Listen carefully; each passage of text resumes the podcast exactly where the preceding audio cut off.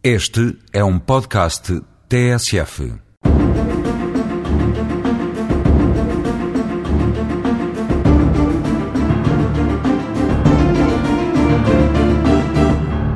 Hoje eh, queria falar aqui eh, de uma matéria que tem que ver com o dever de reserva versus o dever de informação. O dever de reserva do juiz que está consagrado no seu estatuto, para ser compreendido, tem que ser analisado em conjugação com o dever de informação, com os critérios deontológicos da profissão e com a necessidade da justiça ser explicada ao cidadão em virtude da sua incontornável abertura mediática. E não deve ser confundido com o dever de correção e de urbanidade. O dever de reserva, que significa que não se pode falar publicamente sobre determinado caso que está em curso no Tribunal, deve estar confinado no seu âmbito de aplicação e sua incidência apenas aos casos dos processos que estão sob a jurisdição de determinado juiz. Sobre estes, não há nenhuma dúvida, pois está em absoluto vedado ao juiz, do caso, pronunciar-se publicamente sobre o mesmo. Conferir o dever de reserva um caráter absoluto pode limitar e comprimir excessivamente o direito de opinião, impondo um dever de silêncio que pode ser desajustado. Com a recente deliberação do Conselho Superior da Magistratura, nenhum juiz pode comentar positivo ou negativamente uma decisão judicial. A mediatização da justiça coloca-nos hoje problemas novos e diferentes.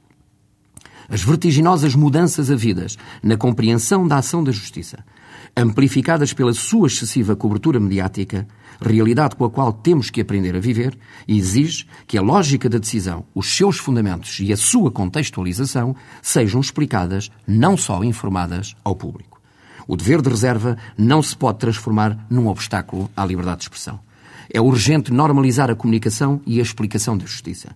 Não basta continuar a entender-se que nada deve ser explicado ou comentado porque está tudo na decisão.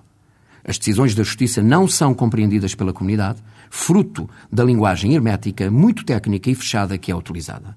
E esta comunicação deveria ser feita, idealmente, pelo Conselho Superior da Magistratura ou por gabinetes de imprensa junto dos tribunais. A ausência de uma estratégia de comunicação na Justiça, a vontade de viver sem ilhas que não se comunicam, é que tem justificado que outros apareçam a falar.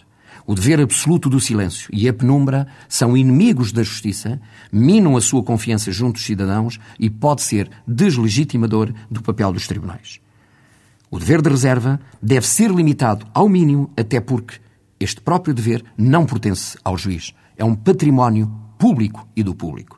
O juiz é o depositário desse dever e dessa confiança, pois é no interesse comum que ele é fixado e limitado.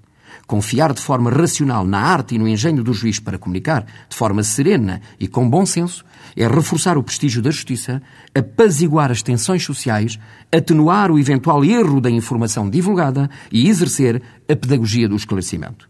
Uma justiça ética e deontológica é uma justiça que sabe e tem consciência que é preciso comunicar, informar e explicar.